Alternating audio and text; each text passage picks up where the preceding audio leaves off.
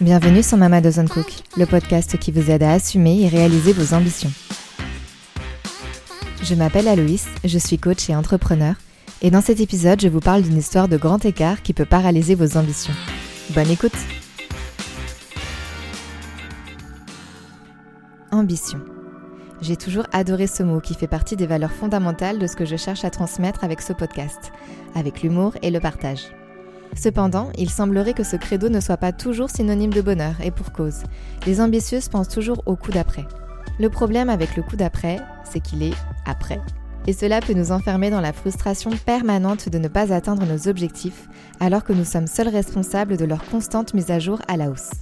Dan Sullivan, fondateur de Strategy Coach, traduit ce syndrome du jamais assez par le concept du gap and the gain, en nous invitant à nous concentrer sur les gains et non pas sur cet écart éternel entre vous et votre idéal, inatteignable par nature. Cette semaine, je vous aide à sortir de cette zone frustrante de comparaison, que ce soit avec les autres ou la vision biaisée de vous-même. En bref, comment être dans le game pour être dans le game. Installez-vous confortablement, on démarre. Chasser l'horizon et revenir bredouille. Quand on se lance dans un projet ou dans la construction d'une carrière, il nous est chaudement recommandé d'avoir des objectifs et une vision à peu près claire de ce qu'on a envie de réaliser. Soit. Nous voilà donc partis à l'assaut d'objectifs SMART que l'on façonne plutôt Ferrari. Le problème avec les objectifs ambitieux, c'est qu'ils sont difficiles à atteindre et que les étapes avant d'y parvenir sont nombreuses. On a donc largement le temps de se perdre ou de laisser notre foi sur le chemin sinueux de la réussite. Et quand malgré tous les obstacles, notre but se rapproche et arrive à portée de main, finalement, en le regardant de plus près, on se rend compte qu'il n'est pas si incroyable et qu'on pourrait avoir beaucoup mieux. Tout feu, tout flamme, nous nous fixons donc un nouvel objectif. Plus beau, plus fort, plus sexy. Là, c'est sûr et certain, si on l'atteint, celui-ci promis, on sera heureuse. Et nous voilà repartis comme des tomes à la poursuite d'un Jerry qui nous glisse constamment entre les doigts. Si vous vous reconnaissez dans le chat malchanceux, vous êtes dans le gap, c'est-à-dire que vous adoptez le mauvais paradigme. C'est ce qui explique que des gens d'apparence très successful ne parviennent jamais à être heureux, ballottés dans la spirale du toujours plus. Dès qu'ils atteignent un objectif, ils l'actualisent à la hausse, ils ont donc la sensation d'être toujours en dessous et rentrent dans un cercle vicieux de frustration. De la sorte, le bonheur étant dépendant d'une condition extérieure, il ne peut jamais vraiment être atteint de manière pérenne. Beaucoup ne sont pas satisfaits d'une situation pourtant intensément désirée quelques mois, voire quelques années auparavant. Pourquoi vous étonner de rentrer bredouille si vous cherchez à attraper l'horizon? On ne copie pas. Même et surtout si on a la chance d'être à côté d'Hermione Granger. J'avais enregistré un podcast, le numéro 4, Fais ce qui te ressemble et tout se passera bien, dans lequel j'avouais avoir envié pendant un temps la flexibilité et surtout le temps des entrepreneurs sans enfants, qui avaient la possibilité de travailler sans limite. J'apportais évidemment beaucoup de nuances et d'autodérision, et je terminais en expliquant que c'est justement notre histoire et nos contraintes qui traduisent notre singularité et donc in fine notre force. Cet épisode avait touché un point sensible, car je n'ai jamais reçu autant de réactions de votre part. Citée parmi les entrepreneurs inspirantes, Alice Zaguri m'avait même répondu, je cite, Faut surtout ne pas se comparer tout court, parce que personne n'a accès à la réalité des combats et des difficultés de ces filles-là. Et elle soulève ici un point important. Lorsque nous nous comparons, nous confrontons notre intérieur avec l'extérieur des autres, ce qui biaise totalement notre perception. On ne va pas se mentir, tout autant que nous sommes, nous ne présentons jamais notre vie sans l'avoir passée au make-up du storytelling. Et heureusement. Imaginez que vous commenciez à parler de vos problèmes à chaque fois qu'on vous demande comment se porte votre business. Vous ne pouvez pas décemment répondre à un client potentiel. En ce moment, c'est un bordel monstre dans la boîte, nos clients nous délaissent, les fondatrices se déchirent et notre trésorerie fond comme neige au soleil. Non. Vous répondez, grand sourire, que vous vous en sortez pas si mal pour une période de crise. Se comparer revient donc à mélanger les choux et les carottes. Autrement dit, cela n'a aucun sens. Ainsi, le concept du gap et du gain est totalement pertinent. Lorsque nous nous comparons, ici encore, nous sommes dans le gap. Et non seulement être dans le gap peut nous rendre malheureuses, mais pire encore, cela peut nous conduire à poursuivre des rêves qui ne sont pas les nôtres. Nous sommes tellement bombardés de contenus et d'injonctions qu'il est bon de s'interroger. Notre vision, nos aspirations, nous appartiennent-elles vraiment ou sont-elles empruntées à d'autres? En bref, ce n'est pas parce que votre meilleur ami s'habille chez Desigual qu'il faut le faire vous-même. Trop de gens dépensent de l'argent qu'ils n'ont pas, Pour acheter des trucs dont ils ne veulent pas, juste pour impressionner des gens qu'ils n'aiment pas, dit Will Smith. Avant de courir après un objectif, il est bon de se demander s'il nous appartient vraiment.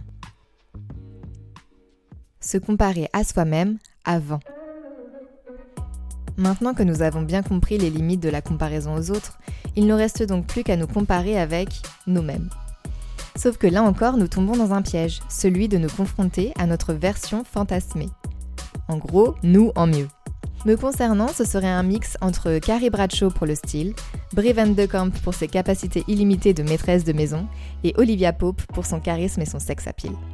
Mais tout de même, quand on y pense, se rendre au sport avant le lever du soleil chaque matin, pour ensuite aller travailler dans les hautes sphères politiques et économiques de ce monde en talons de 12, pour revenir à la hâte chez nous et préparer un gratin dauphinois bio en porte-jartel tout en faisant réciter les tables de multiplication à des enfants calmes et lavés dans une maison tenue à quatre épingles?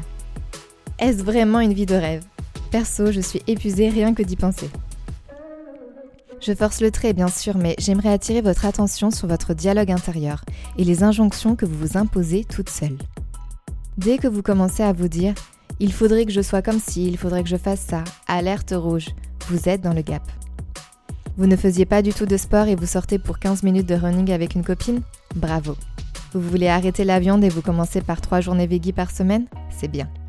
Être dans le gain vous permet de conscientiser vos progrès depuis votre situation initiale, et non par rapport à votre idéal.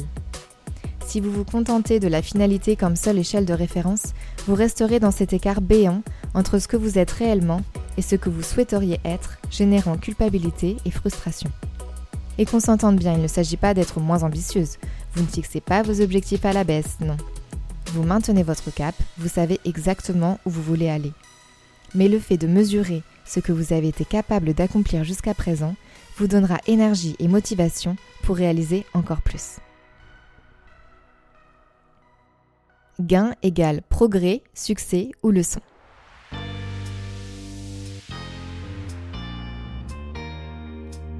Il est donc essentiel de mesurer nos succès.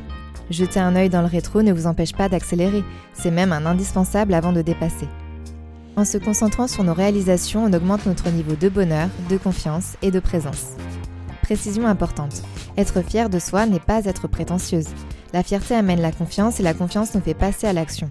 Elle-même générant plus de confiance et de fierté. Donc ne minimisez pas vos victoires et soyez fiers de vous. Je dirais même qu'apprécier nos gains nous permet d'alimenter notre ambition. Plus de gains je vois dans mon passé, plus je peux en créer dans mon futur. Et cette mesure permet de vous amener aux bons objectifs, ceux qui ont du sens pour vous. Cette perspective amène également à plus de coopération, de connexion et d'entraide. Nous ne sommes pas en compétition les unes avec les autres, puisque nos gains n'ont rien à voir avec ceux de notre voisine. Qu'elle progresse plus ou moins vite que nous, cela n'a aucun impact sur notre propre avancée. Nous nous concentrons uniquement sur notre chemin personnel. Revenez 12 mois en arrière. Où étiez-vous? Qu'avez-vous appris? Quel progrès avez-vous réalisé? Professionnel, personnel, relationnel, financier? Faites l'exercice. En septembre 2020, mon mari et moi-même ne savions pas encore si nous retournions à Genève. Le Covid nous empêchait de voyager et de nous projeter car l'une n'était pas confirmée dans son job et nous étions dans l'inconnu total si cette piste ne se concrétisait pas. Nous avions rendu notre appartement, nous alternions donc les séjours dans nos familles respectives, notre fille de deux ans sous le bras. Quand je ressens de l'impatience car j'aimerais que mes projets avancent plus vite, je me remémore cette période de transition et je me félicite de toutes les étapes traversées. Pas plus tard que ce week-end, alors que nous discutions de nos projets à venir, il me disait d'ailleurs Je sens qu'on va être vraiment bien dans pas longtemps. Je lui ai alors répondu On n'est déjà pas trop mal là, non? Boum Changement de paradigme. Je compte sur vous pour en faire de même. Let's close the gap. À la semaine prochaine, Aloïs.